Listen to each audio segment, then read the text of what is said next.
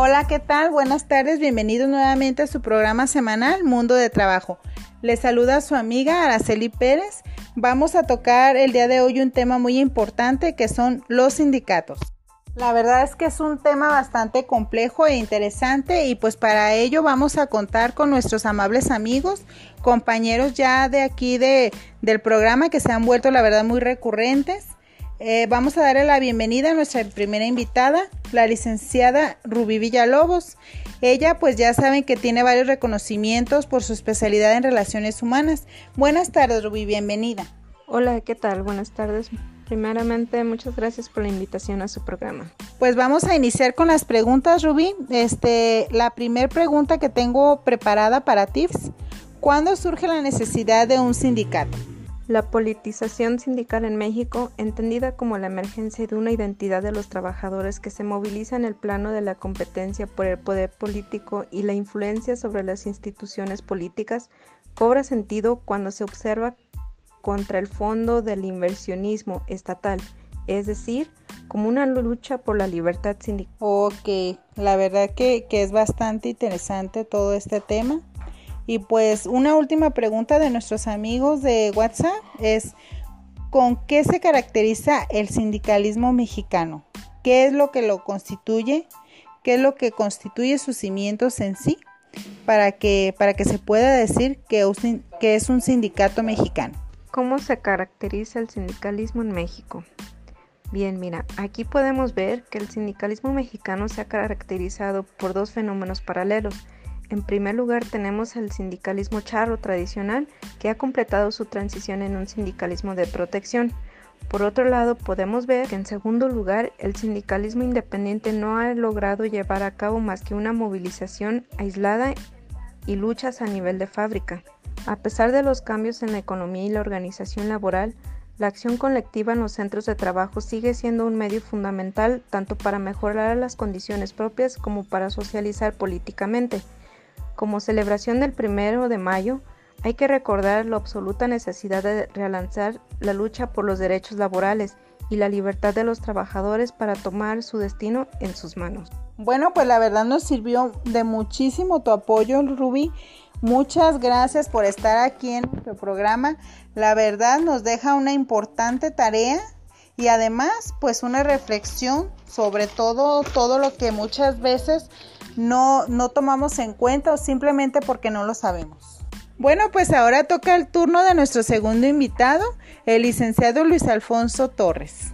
Buenas noches, muchas gracias por la invitación. La verdad es que es un gusto tenerte aquí, al contrario, muchísimas gracias a usted por aceptar la invitación a este programa para ayudarnos a entender sobre este tema, la verdad, pues que tiene muchas variantes y es bastante complejo.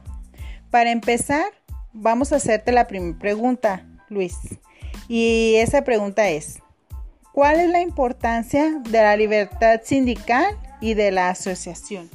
Además de ser un derecho, la libertad sindical y de asociación permite a los trabajadores y empleados unirse para proteger mejor no solo sus propios intereses económicos, sino también sus libertades civiles como el derecho a la vida, a la seguridad, a la inseguridad, a la integridad, perdón, a la libertad personal y colectiva.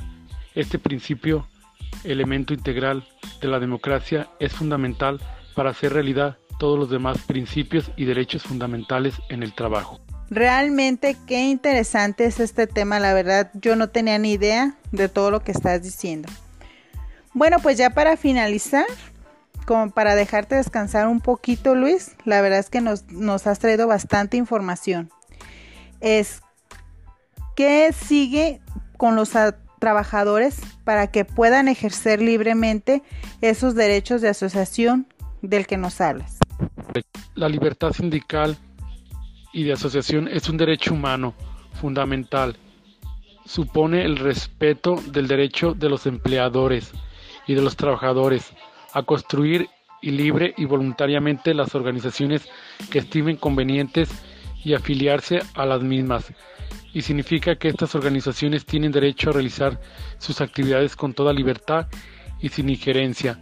Los empleados no tienen los empleados no deberían interferir en la decisión de los trabajadores de afiliarse a un sindicato sin discriminar a los trabajadores o a sus representantes. Bueno, pues muy buenas noches. Gracias por haberme escuchado. Nos vemos hasta la próxima. Adiós. Mi nombre es Luis Alfonso Hernández Torres. Bueno, pues seguimos aquí en el programa Mundo de Trabajo y pues nuestra última invitada, la licenciada en Contaduría Pública Patricia, quien nos va a hablar pues más explícitamente de las reformas que se están ahorita llevando a cabo en nuestro país. Hola, me presento. Mi nombre es Laura González Martín. Es un gusto para mí poder estar hoy con ustedes compartiendo sobre estos temas de gran importancia para nuestro país. Patti, pues quería preguntarte, la pregunta obligada es, ¿realmente piensas que vamos por buen camino? Si en caso de que las reformas sean aceptadas, ¿crees que lleguemos a buen camino respecto a ese tema? ¿Crees que, que se lleguen a, pues a formalizar de una forma que a todos nos beneficien o crees que el cambio sea negativo?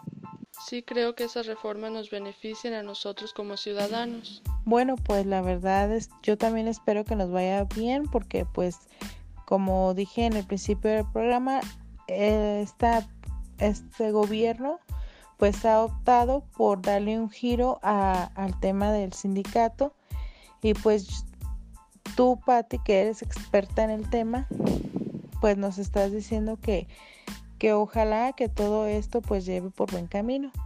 Entonces, pues nos da tranquilidad saber tu opinión, saber que, que al final de cuentas das una opinión positiva a todo este tema y pues te agradecemos mucho, mucho tu asistencia a este programa Muchas gracias por, por colaborar con todos nosotros. Y pues no nos queda más que despedirnos, amables amigos. Muchas gracias por escucharnos. Que tengan bonita tarde. Hasta luego.